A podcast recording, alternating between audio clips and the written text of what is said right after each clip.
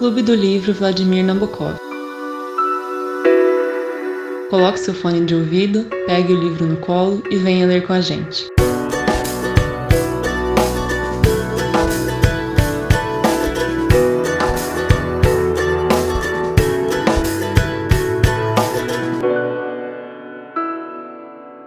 Boa noite. É, vamos continuar hoje com as discussões do livro Cem Anos de Solidão.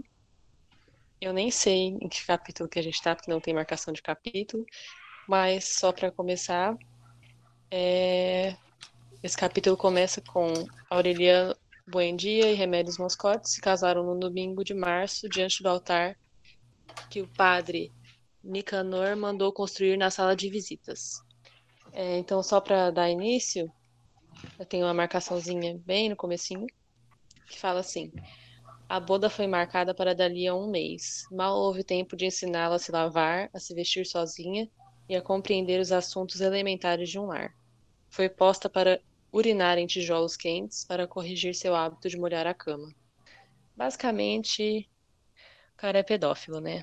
Era só isso que eu queria dizer. A menina faz xixi na cama ainda vai casar. É, exatamente, começa com esse casamento do Aureliano, né? Que depois a gente vai descobrir que ele vira um coronel, com a Remédios, que é uma filha de um casal que chegou, né, em Macondo, e é a filha mais nova desse casal. E aí ele poderia escolher com várias outras mulheres dessa família, mas ele se encantou aí, meio Humbert Humbert, pela, pela Remédios, né? Uhum. Enfim, aí, com consentimento dos familiares, eles acabaram se casando. Só para dar uma continuada no enredo, dá para ver que ela morre é, pouco tempo depois do casamento, né? Que ela engravida, tem alguma complicação. Pelo que eu entendi, era gravidez gemelar. Só isso. Ok. Vocês querem fazer um resumão geral do enredo? Mais rápido? Essa vai ser a parte difícil, meu querido? Sim. Fique à Tô vontade. dando uma, folha, tô dando uma folheada aqui, mas não vai ser muito fácil, não. É, Gente, aconteceu É. tanta coisa. é que a gente Vamos fazer muitos um- capítulos. um resumo coletivo. Bom, Tá. basicamente, nesse primeiro capítulo. Ah, pode falar, amor. Não, eu, eu ia perguntar se vocês não acham melhor, às vezes, falar por personagem. Por exemplo, que a Amaranta, ela tem várias passagens no, nesses trechos que a gente leu, e eu acho que fica mais fácil falar, tipo, é, por cima, assim, o que aconteceu com cada um. Dos mais importantes, claro. Ou dar uma contextualizada geral, né? Falar os principais eventos que aconteceram. Talvez não falar de cada personagem em si, né? Porque talvez demore muito, ser. porque aconteceu muita coisa com muitos personagens diferentes. Mas vocês que mandam. Maneira como você acha melhor, Ferdinando? Você vai falar? Alô, Fernando. Eu tô com dificuldades aqui que o Meet, ele agora abre no meu Gmail, não sei por quê. Mas, enfim. é, Eu não sei, eu acho que eu- se eu for, eu vou fazer uma recapitulação mais no estilo que a Carol falou, que eu acho que é mais fácil. Então, basicamente, é o Aureliano e a Moscote é, e a Remédios Moscote se casam. É, aí vai ter uma uma situação meio um ciúmes entre a Amaranta e a Rebeca por conta do do Piero, que é o, o músico lá que apareceu no último capítulo que o acho que foi até o Lucas que narrou no encontro passado. E aí a, a Amaranta, o, o Piero parece que gosta mais da Rebeca, e a Amaranta go- gosta muito do Piero. Então ela fala assim, ó, você não vai casar com ele de jeito nenhum. E aí, desejando que, que acontecesse alguma coisa de mal com a Rebeca, acontece alguma coisa de mal com a Remédios, e a Remédios do nada morre. E o Aureliano fica meio biruto. Ele fica bem chocado. Aí, se eu não me engano, ele começa a, a trabalhar muito. E nisso a história dele vai se desenvolvendo, se desenvolvendo. Ele acaba é, meio que sabendo, ele não era muito de, de política, mas ele acaba sabendo da, da briga entre os liberais e os conservadores, né? Então, assim, como... Inclusive, eu achei muito legal esse... o jeito que eles colocam essa disputa política. Então, basicamente, ele... o grande liberal da cidade é o médico, que ele dá uns frasquinhos pros outros para outras pessoas que só consultam com ele são liberais, para os liberais se identificarem, então ele meio que tá organizando a, a revolução liberal ali em Mocondo, em, em Macondo, mas ele é um liberal que tipo assim participou já de outras revoltas, mas meio sem sucesso. E o grande bastião conservador é o sogro do do Aureliano. E o Aureliano presencia um negócio meio assim, meio chato, né, digamos assim, que é o sogro dele fraudando as eleições. O sogro dele pega, é, vê um monte, abre a urna, né? Vê um monte de voto para liberal, tira os votos, deixa só alguns e coloca um monte de voto conservador. Só que o que ele não sabia, tipo assim, primeiro que isso já estava mexendo um pouco com o Aureliano, só que aquele médico meio que tinha previsto isso, e ele fala para os jovens, os mais jovens, né, que são sempre liberais, votarem a favor do Partido Liberal, para eles verem que estava sendo fraudado. Que, tipo assim, ó, todo mundo aqui votou no liberal e só deu conservador, tem alguma coisa errada. É, então, basicamente é isso. É, nessa primeira parte. Aí eu não sei, vocês querem que eu já avance até o final da, de onde a gente leu, porque aí é muita coisa. Eu vou até precisar pegar aqui nos nomes. Eu só ia resumir que, tipo assim, você, começou a falar do Piero. É, no final, acaba que a Rebeca ele tava gostando do Piero, tava meio com o casamento marcado, só que estavam esperando a igreja ficar pronta, então estavam meio que postergando esse casamento. Aí nisso, a Rebeca se apaixona pelo quase irmão, né, que é o José Arcádio. Não lembro direito, porque é tanto nome parecido que eu me perco. Mas é o que tinha sumido e voltou. É José Arcádio é um dos... mesmo. José Arcádio, isso é um filho, né? Aí, que eles são quase irmãos, né? Porque ela, na verdade, foi meio que adotada pela família. Então, eles se apaixonam e se casam. Aí, o Piero tenta. Gostava muito da família, né? E tenta ir atrás da Amaranta. E aí, eles começam a ter meio que um relacionamento, só que aí, quando ele pede pra casar com a Amaranta, a Amaranta dá um, dá fora nele. E aí, ele tem meio que uma desilusão amorosa e ele se mata.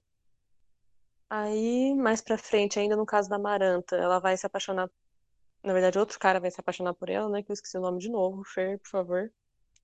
Meio que um coronel também, eu acho. É o, ele é amigo do Aureliano. É o Gabriel alguma coisa, amigo do Aureliano. Tá, então não é coronel, foi errado. Mas aí, mais uma vez, ela fica meio que dando. É, fica meio que enrolando o cara e, e por fim, quando é, ele tenta se casar com ela, ela reprime ele de novo. Nunca acaba não casando com ninguém.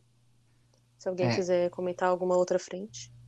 Só para também comentar a história do Aureliano José, não, é, do Arcádio, filho da, do José Arcádio com a Pilar Terneira. Ele, ela vai se desenvolvendo e basicamente ele vai ser virar meio que um ditador de Mocondo mais pra frente, quando começa a guerra, e vai morrer. Então ele é um dos primeiros a, a morrer no pelotão de fuzilamento.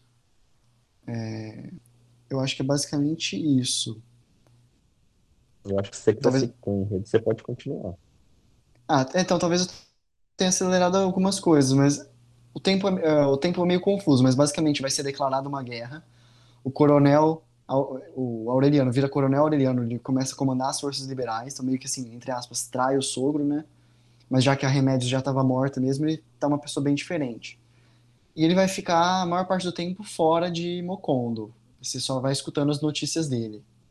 Daí, nesse meio tempo, vai ter batalhas na cidade de Mocondo, não sei o quê. O, o, os liberais vão tomar conta, hora os conservadores. Nesse meio termo, o Arcádio vai ser, o Arcádio vai ser fuzilado. Antes de ser fuzilado, ele se apaixona pela... Ele é, tipo, isso é uma coisa que eu achei muito interessante, né? Porque, assim, todos eles...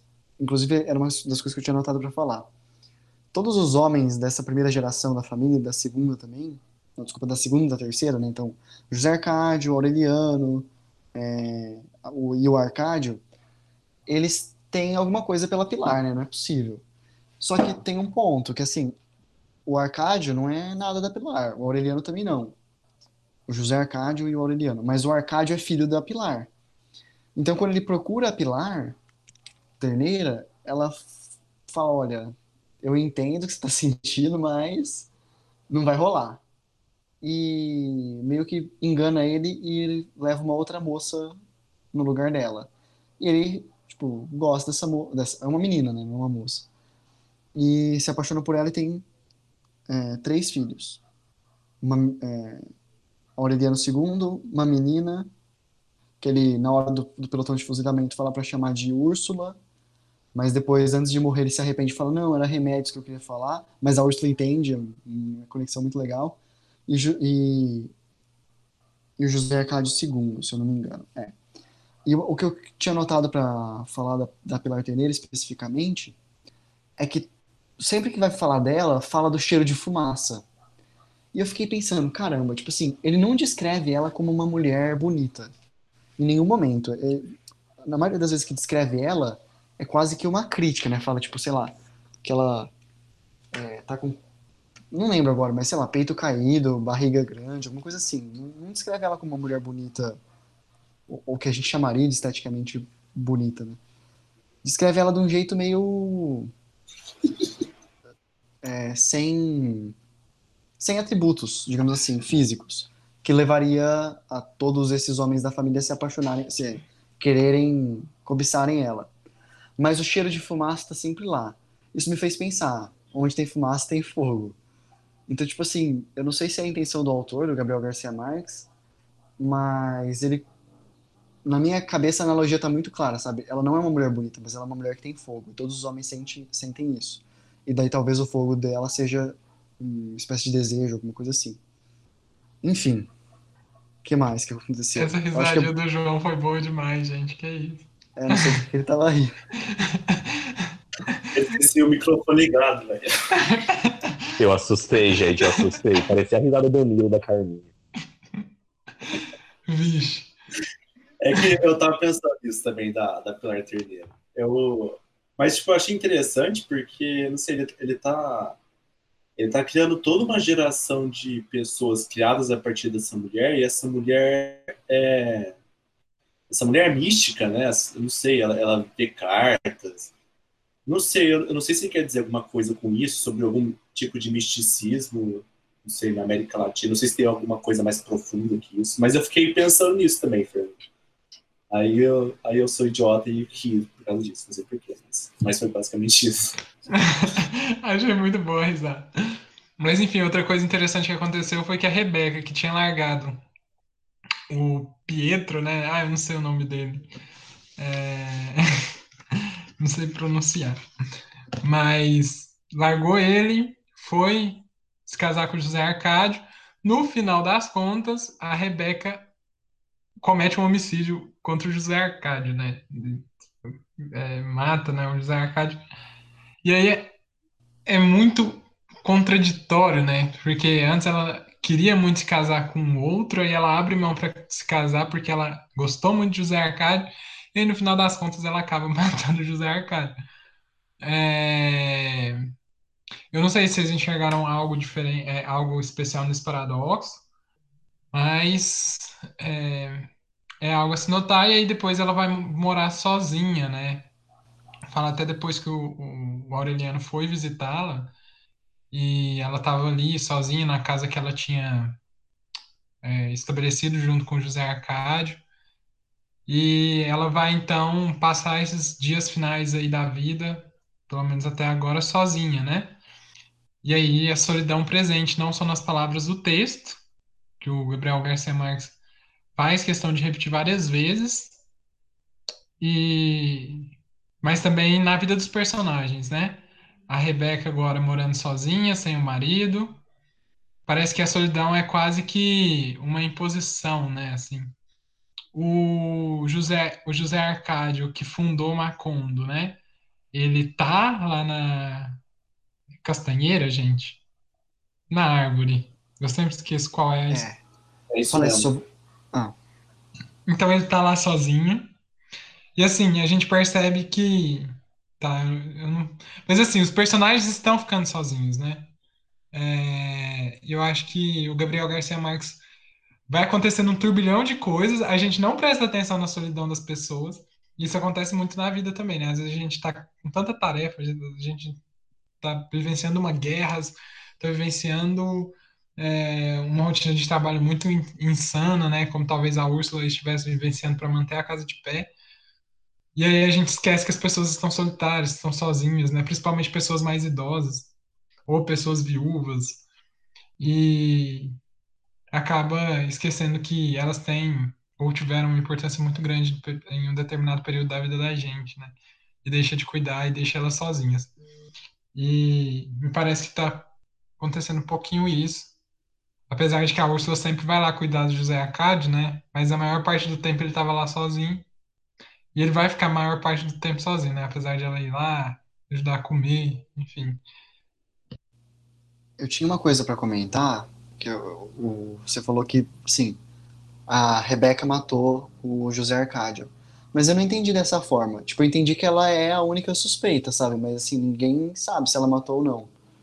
É que ela era a pessoa que estava na casa com ele, é, mas não foi condenada nem nada, porque, assim, não faria muito sentido ela matar ele. Pelo menos pra mim, não, eu não vi um, um motivo, nem, nem nada do- demais. O que eu fiquei pensando talvez seja um pouco de viagem minha, né? É que, se eu não me engano, quando fala que ele volta, ele conta que viu coisas, fez inimigos, não sei o quê. Eu fiquei pensando, ó, ou ele se matou, ou algum inimigo dele encontrou ele e matou ele, sabe? Alguma coisa assim. Porque eu não sei, eu não senti que ele induz é, você achar que foi a Rebeca. Talvez seja uma daquelas questões, ah, Capitu traiu ou não traiu. Mas não sei, queria ouvir o que o João, a Carol e o Lucas acham, porque eu achei que não foi a Rebeca. Eu também acredito que não, cara. Eu tô mais com o Fernando também. É, é que eu acho que ele teve muito inimigo também, porque ele, na história dele, ele foi capturando fazendas, fazendo uma grilagem básica lá. Ele, ele pegou várias propriedades, né? Consolidou uma propriedade dele através de força, usando o cachorro e a espingarda dele.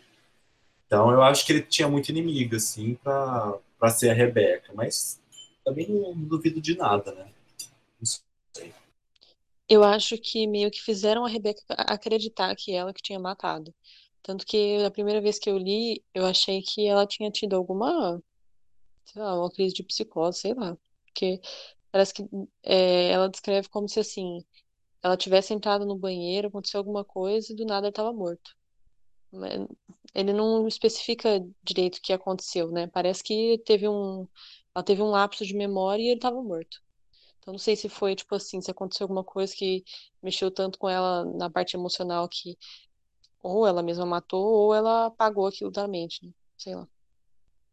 É, eu acho que do jeito que ele, que o Gabriel Garcia Marques escreve, é, direciona para a gente pensar que foi ela. Mas também não sei se foi ela, não. Fico em dúvida também. Acho que não também.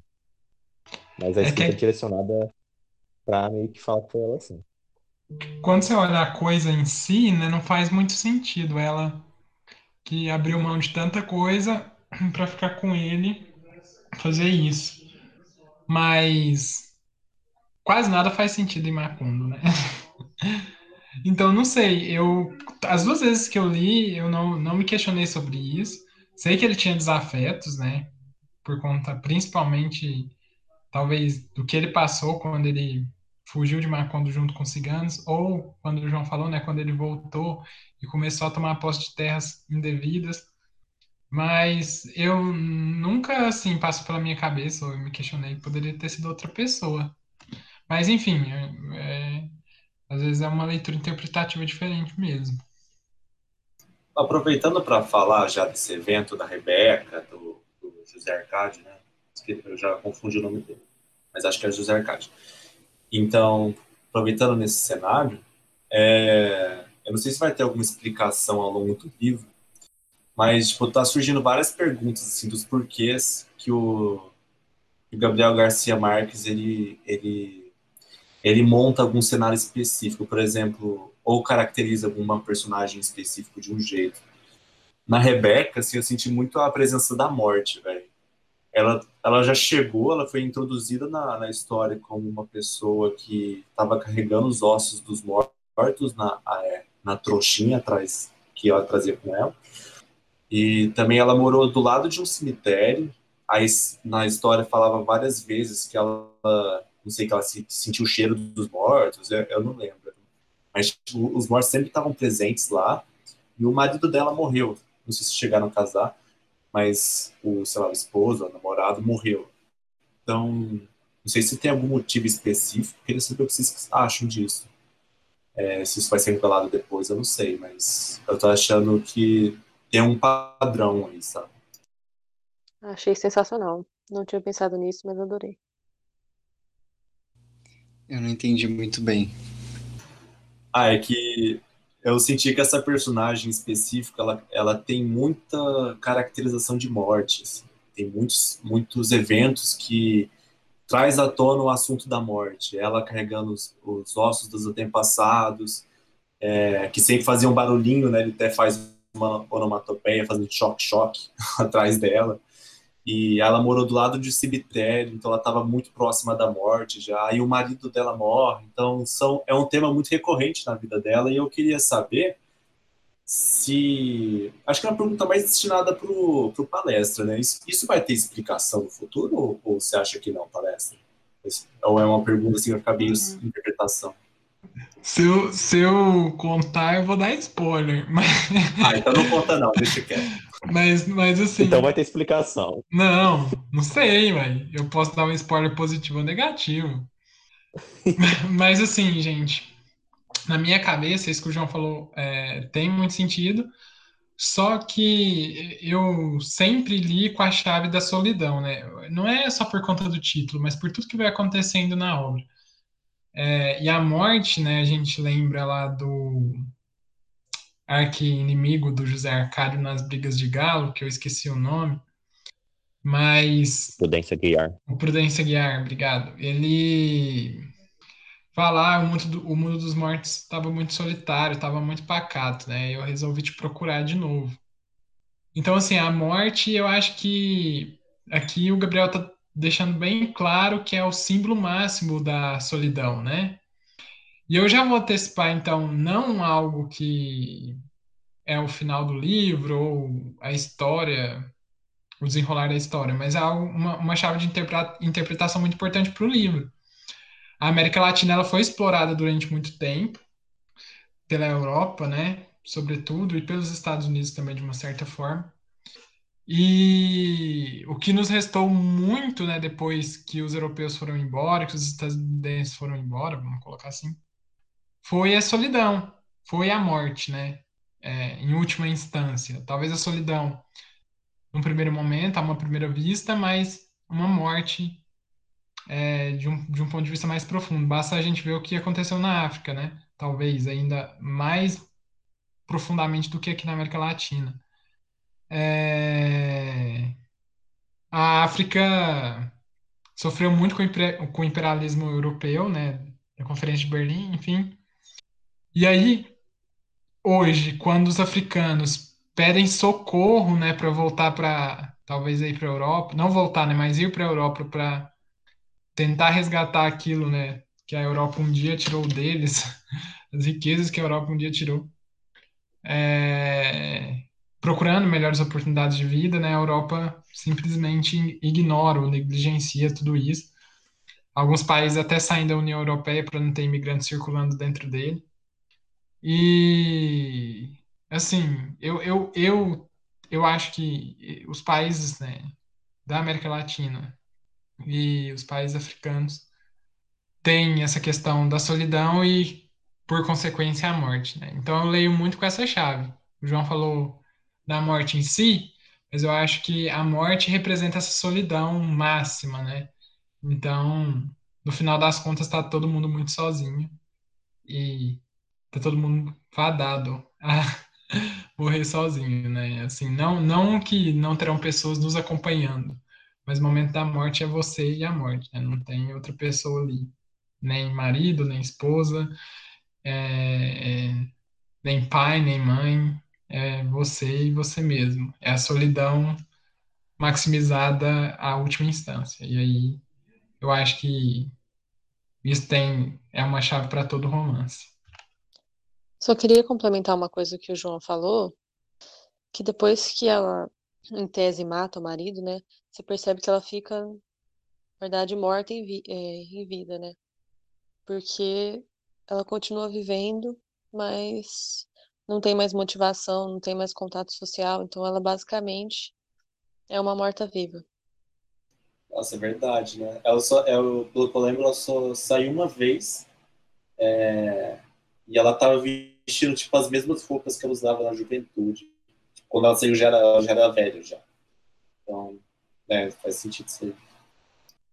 Depois que você falou, tem aquilo, é, isso dela tá sempre ligada à morte, é aquilo dela comer terra também, né? Que é tipo pra onde o- os corpos tendem a ir.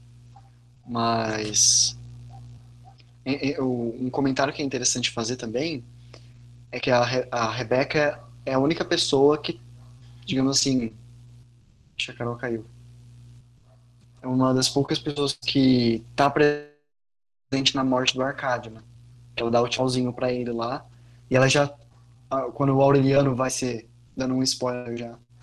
O Aureliano tá pra ser fuzilado, o coronel Aureliano. Ela fica, ah, será que eu vou chegar. Será que vai ser fuzilado aqui? Será que eu vou conseguir dar o tchauzinho pra ele? E enquanto isso, o José Arcádio vai lá e liberta ele, sabe? Então ela já tava esperando a morte sem agir, sim. Digamos assim. E impotência, talvez. A morte é o destino de qualquer um, então não vou fazer nada agora. Só vou prorrogar, prorrogar o sofrimento dele. Ou a solidão dele, né? Parece batendo na tecla da solidão. Acho que você tá em cima do seu microfone, Luquinhas. Ai, meu O livro tinha que chamar 100 vezes solidão. Nossa, será que ele fala 100 vezes solidão no livro? A gente podia ter começado a contar, né? Mas é só a gente pegar uma versão online. É só dar um Ctrl Ctrl F F. palestra. que a gente resolve. É. É, que meu F. Vou tirar essa dúvida pra você agora. Mas é que aí não vai, não vai contar também, tipo, solitude. Teria que contar tudo, né? É verdade, Ferdinando. Solidão. Mas tem bastante. Não dá 100, não. ô louco, bicho. Ah, tá. Bom, depois eu vejo. Tá. Ia ser muito macabro se ele contasse também, né? Mas, mas enfim. Vou, vou começar aqui então com as marcações, que eu tenho três. E aí depois a gente vai comentando mais coisas. Eu marquei uma passagem assim: os liberais, dizia, eram maçons, gente de má índole, partidária de enforcar padres, de implantar o matrimônio civil e o divórcio de reconhecer direitos iguais aos filhos naturais e aos legítimos, e de despedaçar o país num sistema federal que despojava de poderes a autoridade suprema. Os conservadores, em contrapartida, que haviam recebido o poder diretamente de Deus, defendiam a estabilidade da ordem pública e da moral familiar eram os defensores da fé em Cristo, do princípio de autoridade, e não estavam dispostos a permitir que o país fosse esquartejado em entidades autônomas. Ai, o Lucas mandou um emoji muito bom. Mas, é, cara, ele, faz, assim, o Gabriel Garcia Marques não está escrevendo nenhum ensaio político aqui, ou nenhuma tese política aprofundada. Mas quando ele mistura o conceito de liberal e conservador na ficção e vai demonstrando isso por meio de atos, ações, definições ficcionais, eu acho que é uma aula, assim, não de política como um todo, né, mas pelo menos de uma noção básica. E, e é muito engraçado, né, que para fechar meu comentário, tem uma hora que o coronel Aureliano vê que o sogro dele, eu acho que o Fernando até comentou, tá trocando os votos. E aí ele fala assim, nossa. E aí pergunta para ele, né? Ah, você é liberal ou conservador? E aí ele vira e fala assim, ah, não sei. Mas os, os conservadores são uns safados.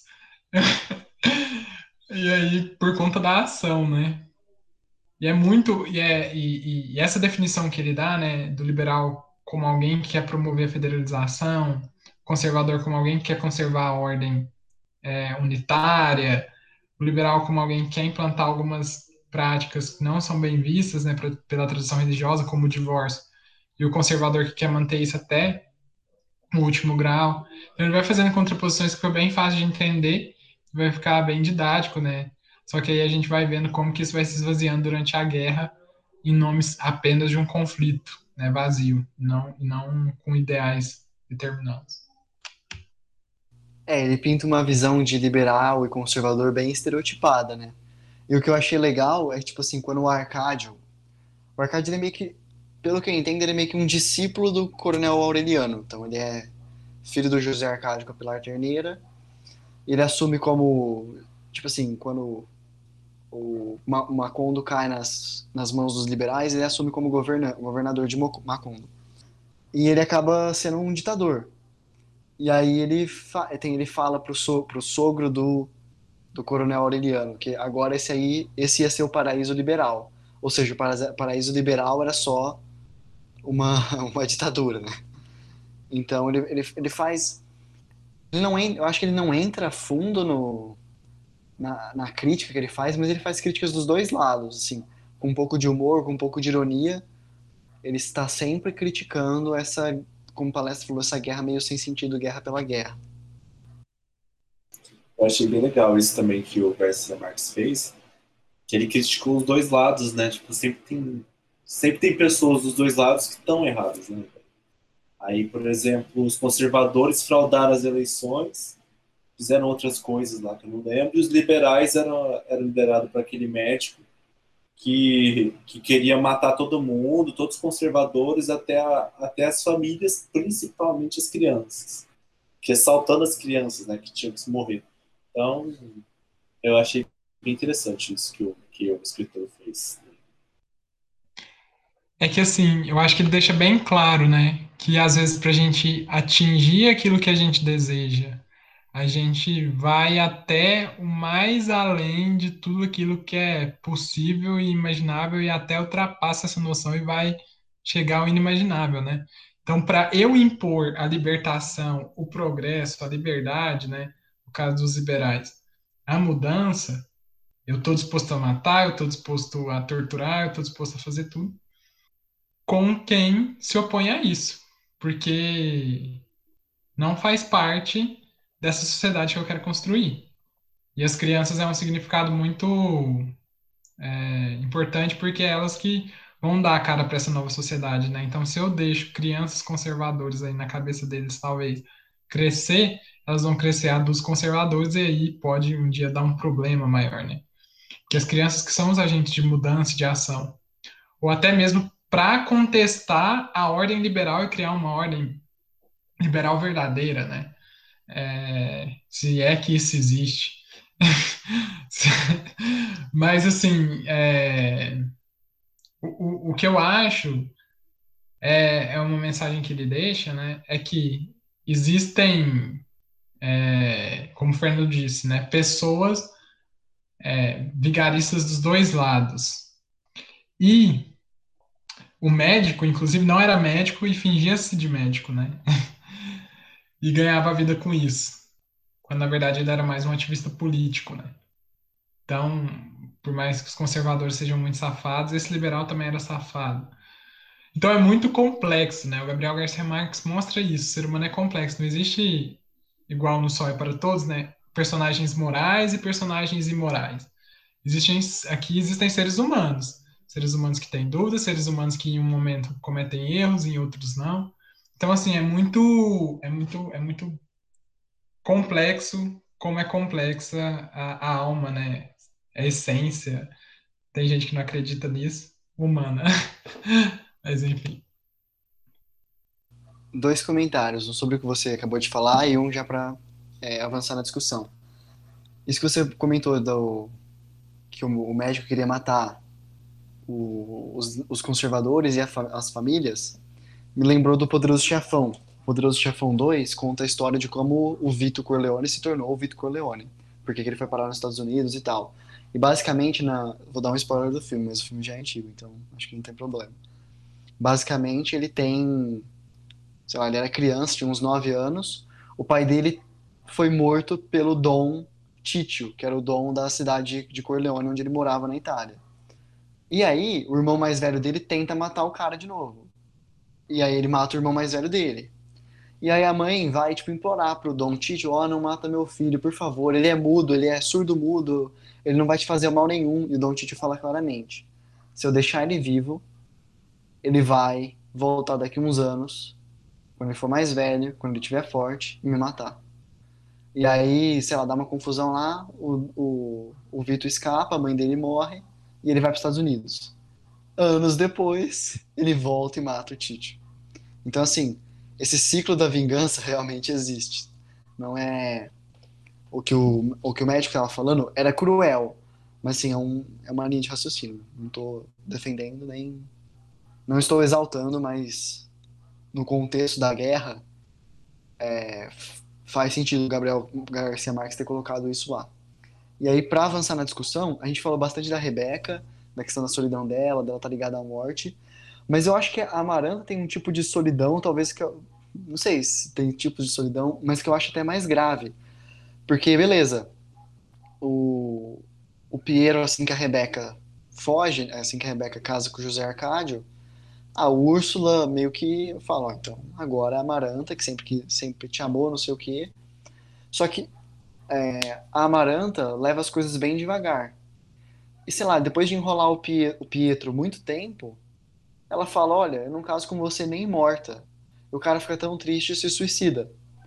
E isso vai avançando, porque ela tá fazendo. Não sei se o palestra vai falar mais pra frente se isso muda, mas ela faz a mesma coisa com o Gerinaldo Marx, de enrolando, enrolando e não, não deixar o negócio avançar.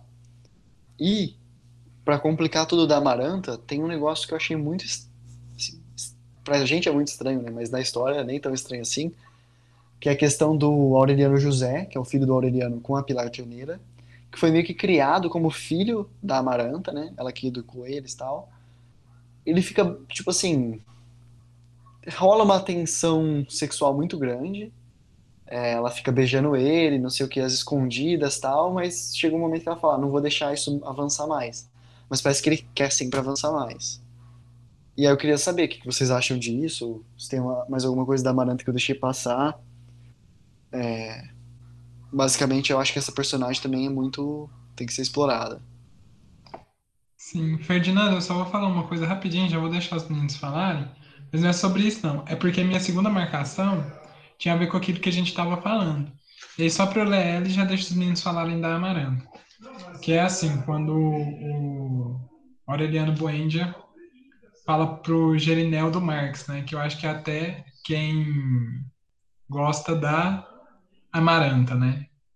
É, ele vai falar assim, eu, é, o Gerineldo, ele pergunta pro Gerineldo, né? O Aureliano Bueno pergunta, diga uma coisa, compadre, por que, que você está nessa luta, né? E aí o Gerineldo responde, por que haveria de ser, compadre? Respondeu o coronel, pelo grande partido liberal. E aí o Aureliano pega e fala, feliz de que você sabe. Eu cá do meu lado só agora percebo que estou lutando por orgulho. Então, para voltar àquele tema do, da guerra pela guerra, de que talvez os líderes não tenham ideais nenhum, mas só querem defender o seu orgulho, talvez aí a sua identidade e o seu poder, né?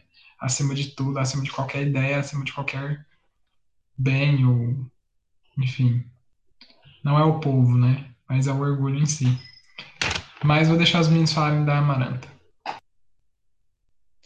Então, eu acho que a Amaranta pelo menos para mim, é, tirando o José Arcádio Pendia, porque ele, para mim, aquele momento na Castanheira é o, é o cúmulo da, da solidão, né? Mas a Amaranta é uma das personagens mais solitárias do livro. E, e é uma das personagens que eu acho que ela quer ser solitária. Ela não se deixa é, criar laços profundos com ninguém.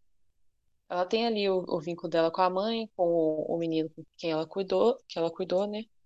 Só que ela, você percebe que ela não deixa nenhum relacionamento ir pra frente. É claro que eu não tô defendendo o suposto relacionamento dela com o sobrinho, né? Porque aí já é um absurdo, mas é, eu acho que ela tem esse problema, assim, de criação de vínculo. E medo até, não sei. É, eu concordo com a Carol.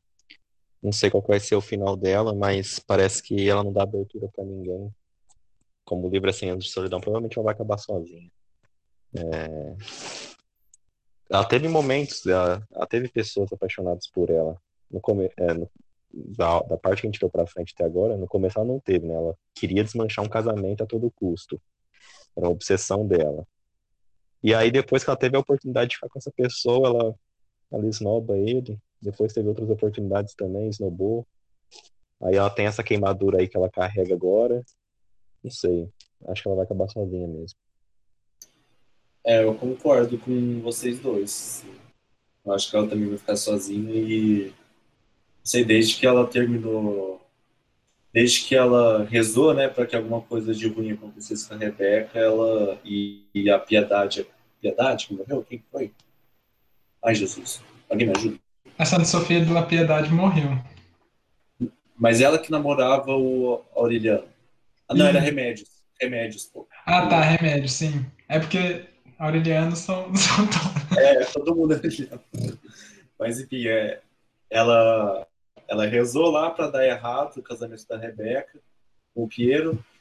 E quem acabou morrendo foi a Remédios. Eu acho que ela ficou muito amargurada depois disso. Né? Então, talvez seja uma das causas dela ser assim. Não sei. Mas eu concordo com tudo que vocês falaram, Carol e Lucas. Só uma correção, a Santa Sofia de La Piedade vai casar com o Arcádio, né? Que foi fuzilado. Isso. Eu vou falar sobre uma marcação minha, se ninguém tiver mais nada para falar sobre isso. Eu só queria fazer uma pergunta. Qual que é o personagem que tem esses momentos com a Amaranta, que é o sobrinho dela? Vocês lembram o nome? É Arcádio, não é? Não, Aureliano José. Ah, é verdade.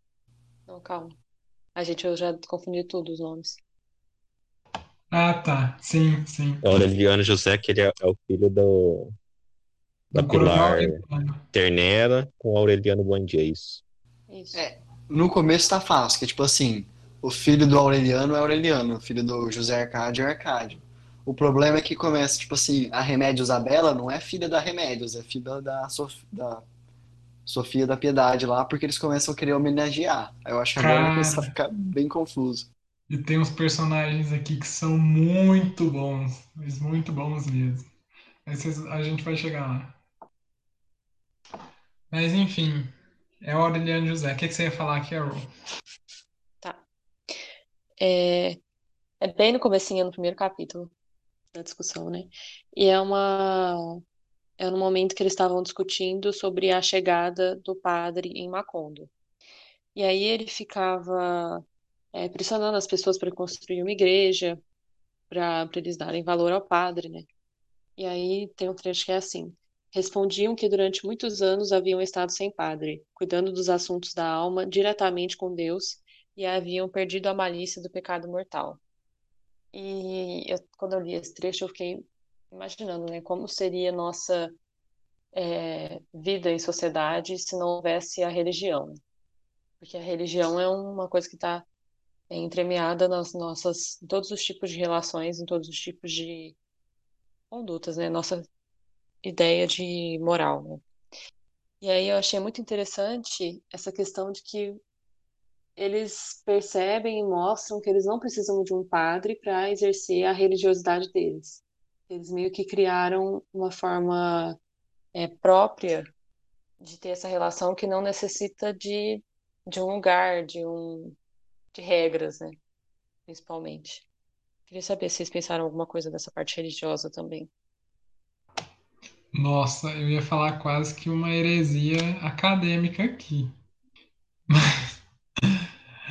Tipo, como a Igreja Católica perdeu o poder, o poder central durante é, a Reforma Protestante, depois tudo que se seguiu, né? A partir aí do século XVI em diante. Mas será que um dia a gente vai conseguir exercer a nossa intelectualidade, a nossa produção de conhecimento fora da universidade? Isso já é feito, né, assim, de uma certa forma. Existem vários autores importantes, principalmente no mundo da ficção e da literatura, que não tiveram um estudo formal, né? E que são gênios, né? É... Mas será que talvez um dia isso vai. Olavo de Carvalho. Exato. Não, mas não é isso, né? É muito complicado isso, muito difícil mesmo. Eu não sei se será possível um dia, é, mas da mesma forma como a gente tem grandes eruditos e pessoas super importantes que fizeram a universidade, né? Como o Humberto Eco, que é um excelente autor, excelente erudito, é, e pessoas que também não tiveram esse ensino formal e talvez por isso mesmo produziram o que produziram, né? Tipo Borges, é, ou Saramago, ou Lima Barreto, enfim. Ou Shakespeare, né? Que aí muita gente que é da academia fala que ele não existiu porque como que o maior escritor da, da literatura mundial não vai ter feito universidade, né? Mas enfim, é um, é um questionamento que eu fiquei quando a Carol falou. A gente estava ouvindo uma música, eu vou ter que compartilhar com vocês, então. É, essa música, eu não sei se ela foi, ela foi escrita por, pela Nara Leão, mas eu ouvi a versão dela, né? Chama Little Boxes. Aí tem uma, uma frase dessa música que fala que quando as, crian quando as crianças saem das caixas da, da escola, elas vão para as caixas da universidade e todo mundo sai igualzinho. Essa é a, é a passagem dela. Eu acho muito legal que ela fala de caixa, né? Tipo, as pessoas saem de uma caixa para outra. Uma coisa bem delimitada, né? Simbolizando a sala de aula. Uma coisa encapsulada, que não tem contato, assim, que não que é muito delimitada, né? Que não expande. Eu acho que sei, eu não sei o, o que, que é a minha opinião sobre isso, mas quando eu vejo esses grandes autores, que nem você falou, palestras tipo Liban Barreto, é, quem mais? Ah, tem vários exemplos, né? Então eu vejo que às vezes aí pode ser até benéfico, né? Você sair um pouco da, da multidão, mas não sei até que ponto, assim, que, que isso também é benéfico, né? Porque a universidade também é um, é um, é um negócio muito bom, assim, para a sociedade como um todo. Mas eu tenho essa dúvida, assim, também, se não é necessário também um pouco de individualidade no início. É a violência simbólica do, do Bourdieu, né? A gente está precisando dar uma lida nele para discutir mais a fundo esse, esse tema da... Não só de como o poder é estruturado dentro do ambiente acadêmico, mas também é, capital cultural e como isso influencia de certa forma toda a sociedade fica para próxima. Mas muito boa a letra da música, da porque eu, eu acho que é uma analogia muito simples de entender e muito poderosa. Não esqueçam de falar da religião, né? Que era o... Gente, vocês são muito cultos. o tema principal. Gostei da pronúncia do, do francês, do Ferdinando. Então, também gostei. Ia mandar um Bourdieuzão lá. Bourdieu. O Fer fala francês, gente. Não queria jogar a braba, não, mas. Ai, gente, que homem. Compartilha. Essa, essa aí que você lançou foi pedrada. Mas pode falar, Berzotti. Não tem nada a declarar, não. Ah, só uma coisa, é, essa questão da moral vinda da religião, eu acho muito interessante, Carol. É umas coisas que eu me pergunto também se não existe religião, como é que vai existir a moral, né? Que a nossa moral está muito ligada, né, à religiosidade, como você falou. Aí tem um livro que eu queria muito ler, que chama Crime e Castigo, do Dostoiévski, famoso, que eu vi várias análises, inclusive daquele cara que eu e o Palestra gosta, né, que é o Flávio Vassoler. E ele tem um, um vídeo brilhante, assim, no Café Filosófico, que fala crime e castigo, eu acho. É, é, eu acho que é crime e crime ou castigo, não lembro. Mas ele fala sobre a banalidade do mal também, tem várias coisas muito legais lá. E ele cita uma passagem do livro, falando que é, se não existe Deus, tudo é permitido. Eu não sei se é essa a frase idêntica, não lembro, mas era algo semelhante assim. Mas alguém quer completar? Só fazer não é, não é te corrigir, não, João. Mas, é, mas é só para não ficar trocado. É, essa frase, né, se Deus não existe, tudo é permitido, é dos irmãos Karamazov, que aí é o, é o romance que eu acho que é o meu Ah, favorito. legal. É muito bom, só que eu, eu não, eu não indico a gente ler porque é mil páginas, né? Mas eu li, o- eu li o Crime e Castigo e li os Irmãos Karamazov. Eu acho que para essa questão de discutir moralidade na perspectiva religiosa ou na perspectiva humanística, o- os Irmãos Karamazov têm um- uma chave de leitura muito mais ampla, muito mais voltada para essas questões. O Crime e Castigo está muito relacionado à questão da culpa e de como que vai ficar, né, é, a sua culpa diante de um crime tão grave, né? E se é possível a redenção diante desse crime. Que aí é o que o Dostoiévski vai fazer é que, na verdade, não é porque a gente errou uma vez que a gente vai errar sempre, né? A gente pode errar hoje, se transformar no futuro e se redimir. É, é uma ideia um tanto quanto religiosa, né, de perdão divino. Quanto mais erro, mais Deus se esforça em me perdoar, e assim deveria ser a sociedade, né? Acreditar que nós podemos nos transformar, que nós podemos virar pessoas melhores. E o crime e castigo tem isso. Mas os irmãos Karamazov, nessa discussão de se Deus não existe, tudo é permitido, eu acho, ou é, se Deus não existe, o homem o inventaria, né, por necessidade. Eu acho que é muito, muito rico mesmo, mas, enfim, né, é muito grande para a gente ler. Mas muito bom, gostei demais do seu Já que comentário. tocou nesse assunto aqui, é só fugir um pouco. Eu acho que depois que a gente acabar esse livro, a gente pode dar a oportunidade de o João escolher um livro, né? Que é pra fechar o Podia ciclo. mesmo, hein? Ah, obrigado, gente, por lembrar de mim. Amo você. O João é brabo. Tem, tem uns livros aí que ele fala que eu falo, meu Deus. Já tem que escolher Apesar três, da né? inad- Apesar da inadimplência, né?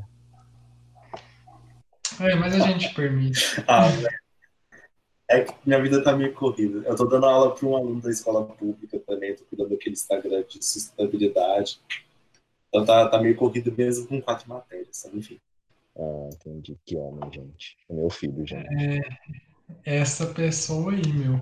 É, Eu só queria falar uma coisa assim rapidinha. Eu tava, eu participei de um evento, né, é, de representação estudantil mesmo. E teve uma fala, é, teve vários eixos, né, um eixo antifascista, um eixo antirracista. E no eixo antirracista, um dos palestrantes, que eu achei sensacional a fala dele, é um professor lá da UFMG, ele estava falando assim que é, esse, essa ideia, né, de que nós vamos produzir a partir de agora, né, da época moderna, um conhecimento, ou até mesmo, né, ali do início da Idade Média, um conhecimento que seja universal, válido, categorizado para, enfim, todo mundo, né, e toda a natureza, todo o universo, já que é universal. Ele vem justamente de um local e indivíduos bem marcados e determinados. Então, aquele conhecimento que se diz universal e que será produzido na universidade, ou seja, um, um conhecimento universal mesmo, e esse local em que dará o conhecimento será caracterizado dessa maneira, com esse nome, foi criado justamente pelo europeu. É, branco, é, talvez aí, né, a gente não sabe, mas heterossexual, e achar que esse conhecimento que seria produzido ali contemplaria o universo vasto do mundo, eu acho que é no mínimo ingênuo, né?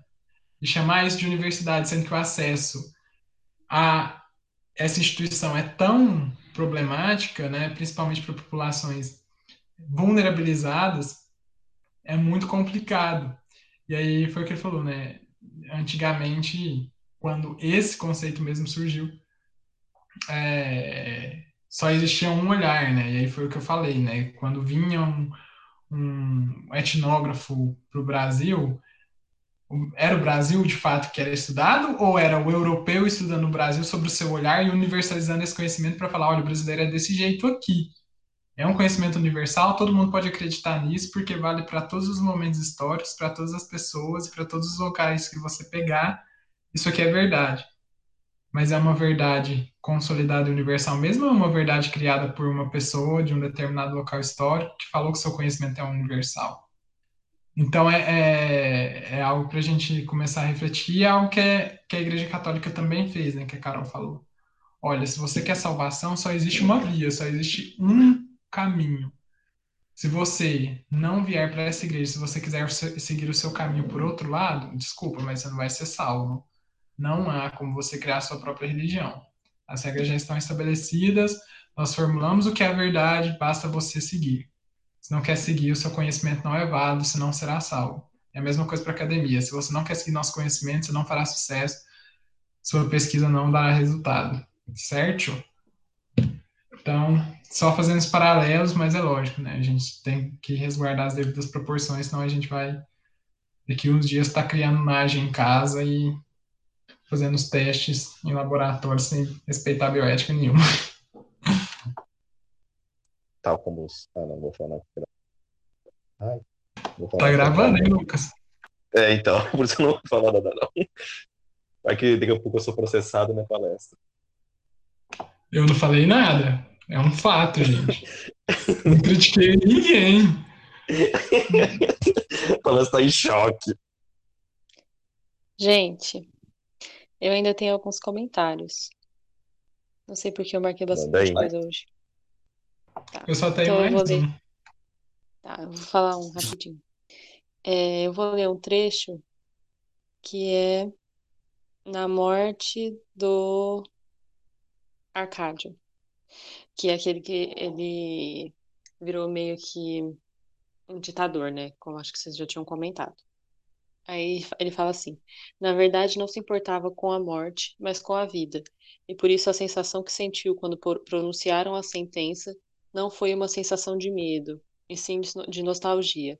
Não falou nada até que perguntaram qual era o seu último desejo. Eu achei isso muito interessante, né? Porque você, é, quando você morre, quando você morre, não, né?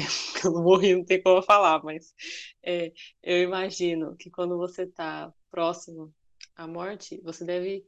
Eu, pelo menos, me preocuparia com as pessoas que eu deixaria, né? Mas uma pessoa como ele, no caso, que não teve. Assim, não criou muitos vínculos, não teve vínculo nem com o pai nem com a mãe, que foi criado meio que. É, a parte da família, né?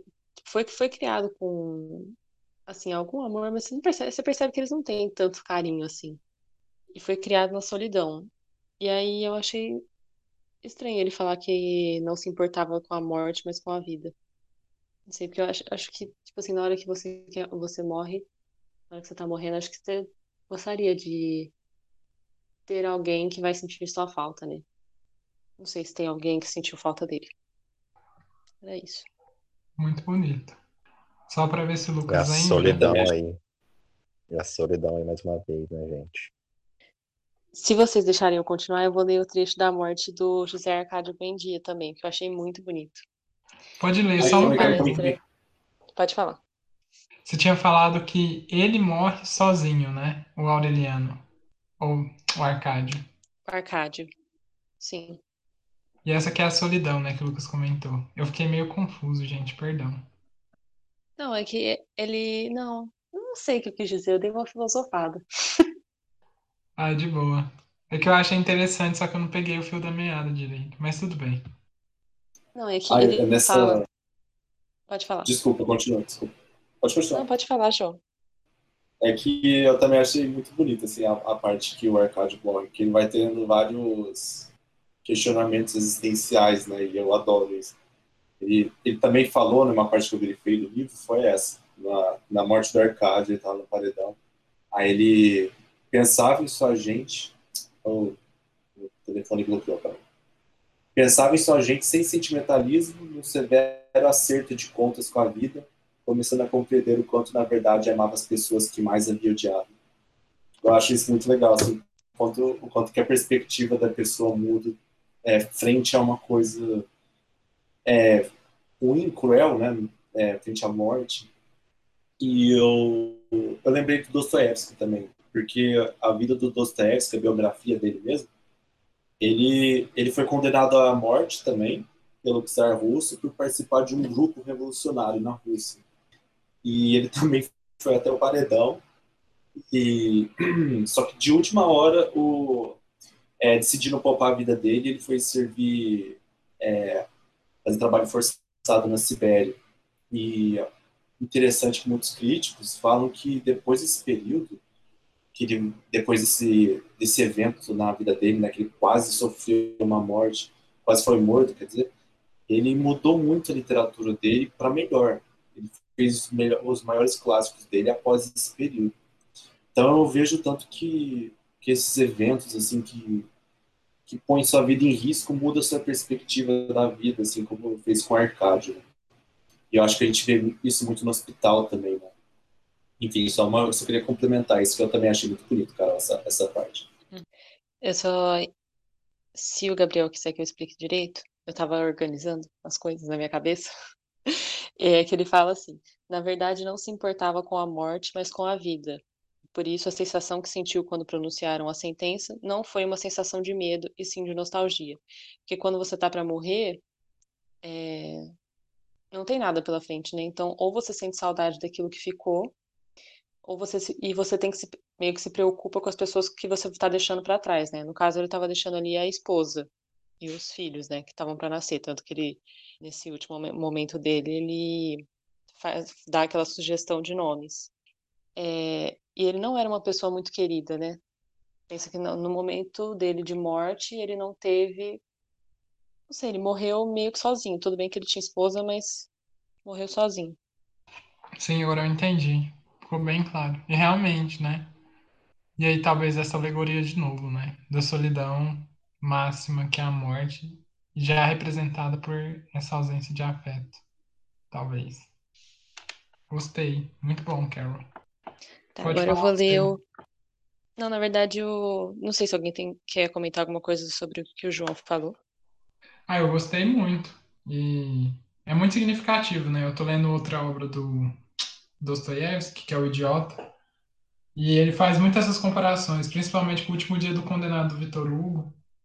Fala sobre isso, né? Uma pessoa que está indo, que sabe que o dia da morte está aproximando, que sabe que está aproximando. E aí como que vai acontecendo, né? E isso aconteceu na cabeça do Dostoiévski, ele faz muitas comparações. Só uma coisa que eu queria perguntar para o Lucas, se ele lembra porque parece, né, muito a frase que você falou de não se importar com a morte, mas sim com a vida, que tem uma frase que, que é assim, é, morrer não é nada, o triste é não viver. Lembra de onde que é isso, meu querido? Nossa. Não é possível. Bom, vai. você tá falando, para você tá falando, provavelmente é dos Miseráveis, que a gente leu junto. É, ué, que isso. Mas eu não tô lembrando do contexto. Valjean. A morte do Ah, João sim. Valjean, lembra que a, que a Fantine chega lá nele e tal. Ah, é a verdade. desculpa, né? Sim. Mas enfim, pode falar que é só uma viajada aqui do tempo. É, eu só ia ler, porque eu lembro que assim que a gente ia começar a ler o livro, você falou que você gostava da capa do livro, do livro de capa dura, porque ele tinha a, a, a flor amarela, que você falou que era um marco no livro, né? E aí eu vi isso nesse trecho, eu achei muito bonito. É sobre a morte do José Arcádio Buendia. Então entraram no quarto de José Arcádio Buendia, o sacudiram com todas as forças, gritaram em seu ouvido, puseram um espelho diante de suas narinas, mas não conseguiram despertá-lo. Pouco depois, quando o carpinteiro tomava as medidas para o- ataúde, viram através da janela que estava caindo uma garoa de minúsculas flores amarelas. Caíram a noite inteira sobre o povoado numa tempestade silenciosa, e cobriram os telhados, e tamparam as portas, e sufocaram os animais que dormiam na intempérie.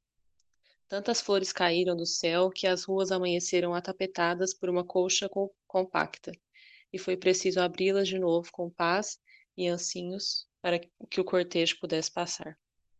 Eu achei isso sensacional. Eu queria que no dia da minha morte caíssem flores amarelas a noite inteira. Muito bonito.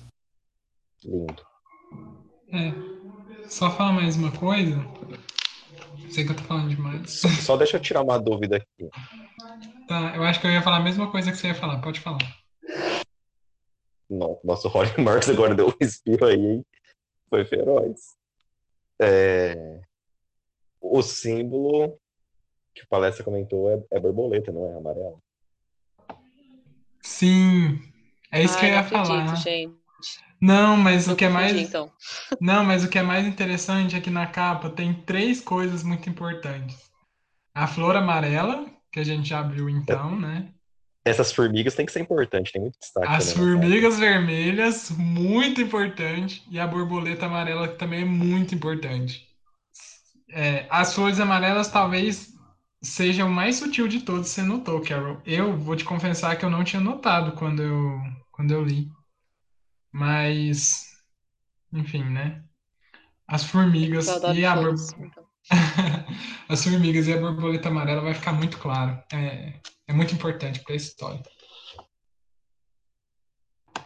Mas enfim, vou ler só o meu último trecho então. A última coisa que eu marquei, que é lá na última página, penúltima na verdade, que a gente leu. É, tem uma frase assim, eu acho que é o general Moncada falando, eu acho que pro pro Aureliano, pro coronel, né? Ele vira e fala assim: Olha, o que me preocupa é que de tanto odiar os militares, de tanto pensar neles, você acabou sendo igual a eles. Isso aqui é fantástico, né? Assim, você vê a pessoa fazendo as coisas erradas, você vê que pra ela tá dando certo, e aí você fala assim: Não, quer saber também? Vou fazer desse jeito, vai dar certo pra mim, e não tô nem aí. Vou usar as mesmas táticas que ela usa para defender minha ideia. E aí, de tanto você criticar, de tanto você falar, você acaba virando a mesma. é, Como que tem aquela expressão, meu Deus? Farinha do mesmo saco, né?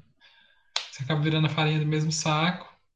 E apesar de sua ideia ser diferente, sua ação é a mesma. Você usa e abusa de meios autoritários para chegar aquilo que você pretende, né? E aí é, é só ficar essa reflexão, né? Para a gente sempre vigiar e tomar cuidado, para a gente não, é, para a gente não tomar ações que contradizem, que contradizem aquilo que a gente pensa, né?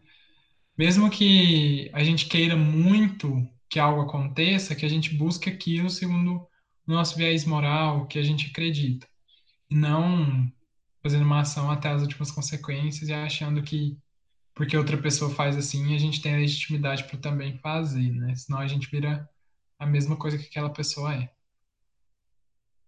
Profundo. Gostei. Eu ia falar isso. Muito profundo. Bom demais. Fiquei pensando quando eu colava em ética. Você vai falar isso na gravação. Colar em ética Mas- é, muito, é muito feio, velho. Sim. O É o MF não vai ouvir, não. Se o Marco Fábio um dia pegar isso aqui, Nossa, o Gabriel o João, nome. Eu nunca pronunciei o nome, eu falei MF. o João solta uma colar em ética, é, o fim da picada, mas ele tá no primeiro ano ainda, né? Tá só começando essa jornada. É, pois é.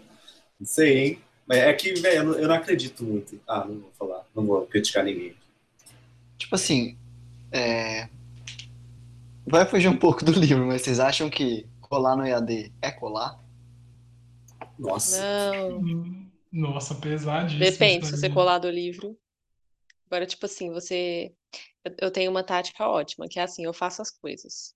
Eu faço tudo. Se eu ver que tem alguma coisa que deu errado, aí eu aprendo com o meu erro e coloco certo.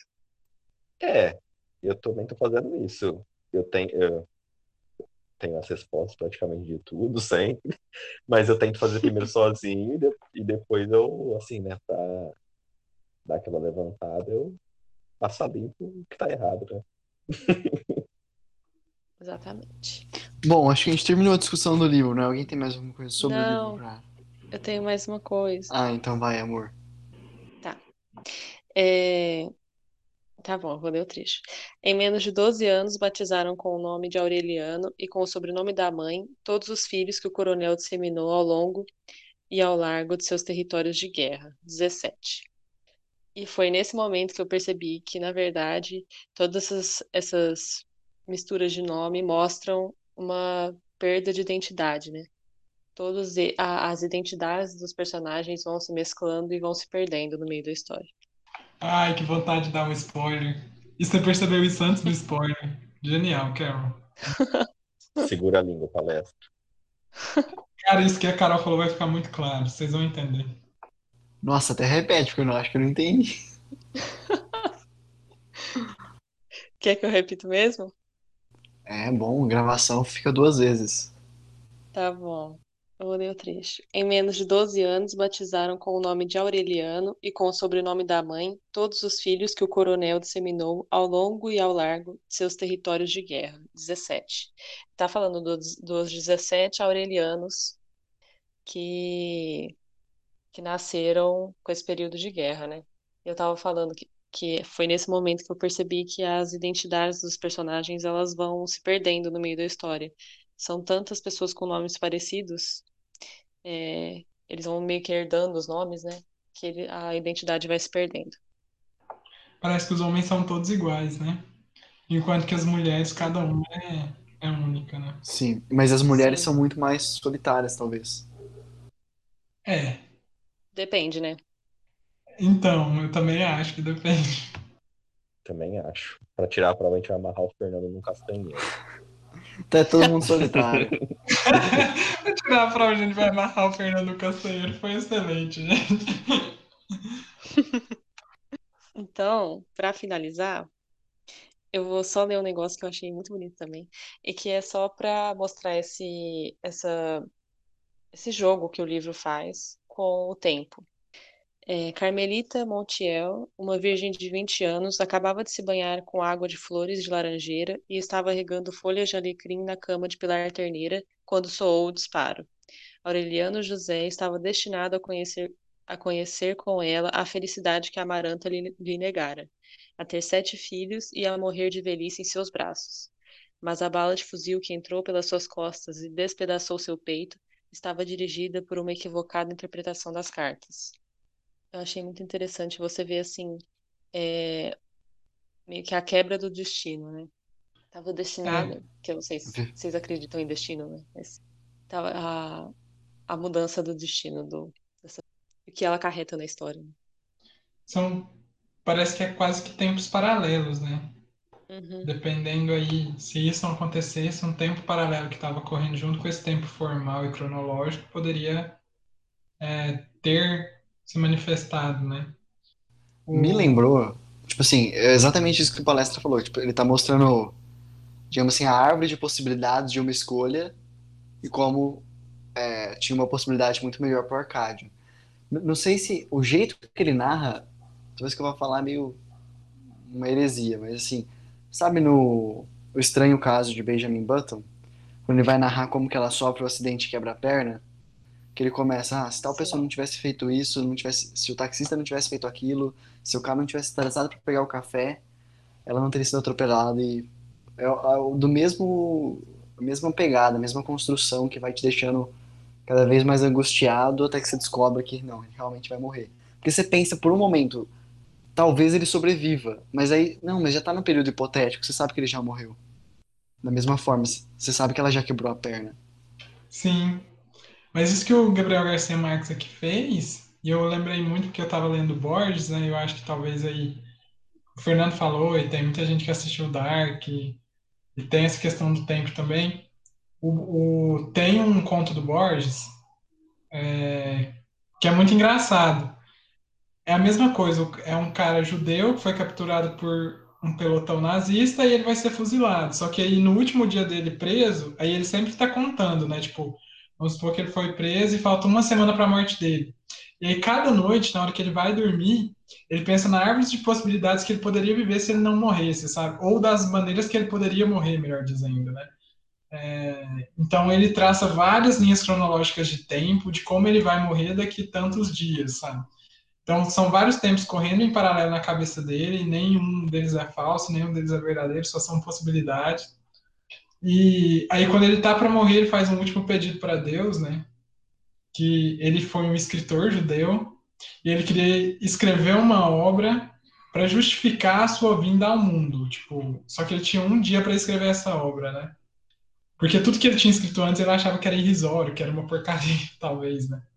Só que ele queria escrever um romance perfeito, né? Na verdade, é um, é uma, é um drama em forma de poesia, né? Então, um teatro usando poesia. E aí ele pede esse um ano, né, para ele se glorificar enquanto pessoa, para ele se justificar que a vida dele realmente valeu a pena e para ele poder glorificar a Deus, né? Porque automaticamente quando você se glorifica como criação divina, você está glorificando o Criador, né? Porque olha o que o Criador fez, algo tão perfeito para bolar isso que eu bolei, né? É uma consequência. E aí fala assim que na hora que ele estava indo pro pelotão, na hora que o soldado dispara e a bala sai, de repente uma abelha que ele estava vendo que estava voando paralisa, uma gota de chuva que caiu no rosto dele para no meio do rosto dele, e aí nesse tempo entre é, a bala que está caminhando até ele e ele ser atingido pela bala, se passa um ano, né? E aí ele percebe isso, que tipo assim, ele vai ter, Deus está dando para ele a oportunidade do tempo congelar e nesse um minuto entre a chegada da bala até ele vai acontecer um tempo dentro do tempo que na verdade é um tempo de um ano dentro de um minuto que no qual ele vai poder ter a oportunidade de criar todo o romance dele na mente dele e justificar assim a vida dele, né, com um romance triunfal e assim justificar aí Deus, né? E aí depois que esse um ano psicológico, né, a gente sabe também que o psicológico não é o mesmo que o cronológico. Passa. Depois desse um ano, nesse um minuto passa, a bala atinge, ele morre. Só que o mais legal é que o Borges coloca assim, né? Que o, a execução dele estava programada para nove horas. E eles têm, né, ali um rigor muito criterioso com o tempo, né? Toda hora no, no, no conto isso é reafirmado. E aí, sei lá, vamos supor que 8h59 a bala saiu, ou 8h59 sei lá quantos segundos, e 9 horas era para ele cair no chão morto. Só que nesse 8h59 até 9 passou-se um ano, como eu disse, né? Aí depois que esse um ano passou dentro desse tempo de um segundo, ou de segundos, ou minutos, volta o tempo normal, a bala atinge. Só que o Boris falou que ele cai morto em 9 horas e 2 minutos. Então, tipo assim, existe um terceiro tempo aí dentro desses dois tempos. É, é, muito, é muito legal, e, mas enfim, tudo a ver com essa coisa de pelotão de fuzilamento. E eu lembrei, toda vez que vocês estavam falando, falando, falando, ah, o último desejo, e aí esse cara tem o último desejo, sobre a morte, enfim, eu lembrei compartilhar e compartilhar minha admiração pelo Boris, que eu acho que ele faz uma coisa que eu não consigo fazer, porque ele, em cinco páginas, escreve uma coisa que eu demoraria talvez 100 páginas e outros escritores também. e ele critica isso. Né? O Fernando também criticou, que ele falou assim que o Kafka poderia escrever um conto que seria muito melhor do que escrever um romance. E o Boris fala assim que dá, não nojo, né, mas sei lá, uma sensação ruim, né, quando uma pessoa que era para escrever 100 páginas algo que poderia ser escrito em cinco, vai lá e escreve 100 páginas. E o Borges vai lá e fala assim: Ah, então você acha que não dá para tratar de temas profundos em cinco páginas? Então vem aqui, lê meu conto para você ver. você fala assim: Meu Deus do céu, parece que eu li 20 páginas aqui lendo duas páginas. parece que até na obra tem essa questão, quando você está lendo, tem essa questão do tempo, né? Tanto que é pesado. Mas enfim, só para falar o que eu pensei, pensei, pensei, falei: Nossa, vai demorar muito se eu falar, mas não teve jeito. Na hora que vocês puxarem esse último tema, eu tive que falar. Perdão, gente. Na próxima vez eu vou falar menos. Eu prometo. Não pode comentar sempre, Gabriel. Eu gostei. Eu gostei também. Eu só acho que não acompanhei tudo, mas eu achei lindo. é só lendo pra entender, gente. Também gostei. Alguém tem mais alguma marcação? Só para não ser do contra, também gostei. Ah, Ferdinando, você tinha que ser do contra, cara. Eu não tenho mais nada. Já falei demais, por sinal. Também já acabei. Já acabei. Fernando. Tô satisfeito. Então, tchau, ouvintes. Demos esta Adios. reunião por encerrada. Um abraço. Tchau. Até a próxima reunião. Próxima. Tchau. Tchau.